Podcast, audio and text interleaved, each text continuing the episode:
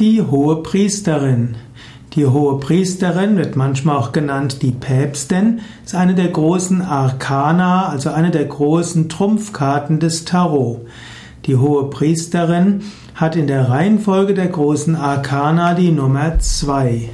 Die hohe Priesterin symbolisiert die göttliche Weisheit, symbolisiert das Weibliche in ihrer hohen Form.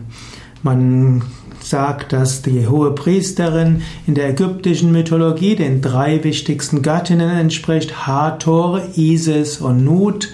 In der Röm, in der griechischen Mythologie entspricht die hohe Priesterin der Artemis und der Hera, bei den Römern der Juno, in der jüdischen Theologie entspricht die hohe Priesterin der Shekinah, ein Aspekt des Göttlichen, und im katholischen Christentum die Maria Regina, die Königin Maria.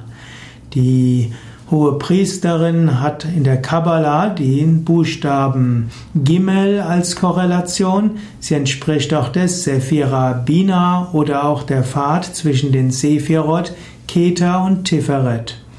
Die hohe Priesterin hat als Attribute die Mondsichel, das Wasserbuch oder Schriftrolle, manchmal auch Schleier. In der Astrologie entspricht die hohe Priesterin dem Mond. Hm, wenn du also die Zahl der Tarotkarte hohe Priesterin ziehst, soll das heißen, dass du in Kontakt kommen sollst mit deiner weiblichen Weisheit, dass du dich öffnen sollst für die Weisheit der Intuition.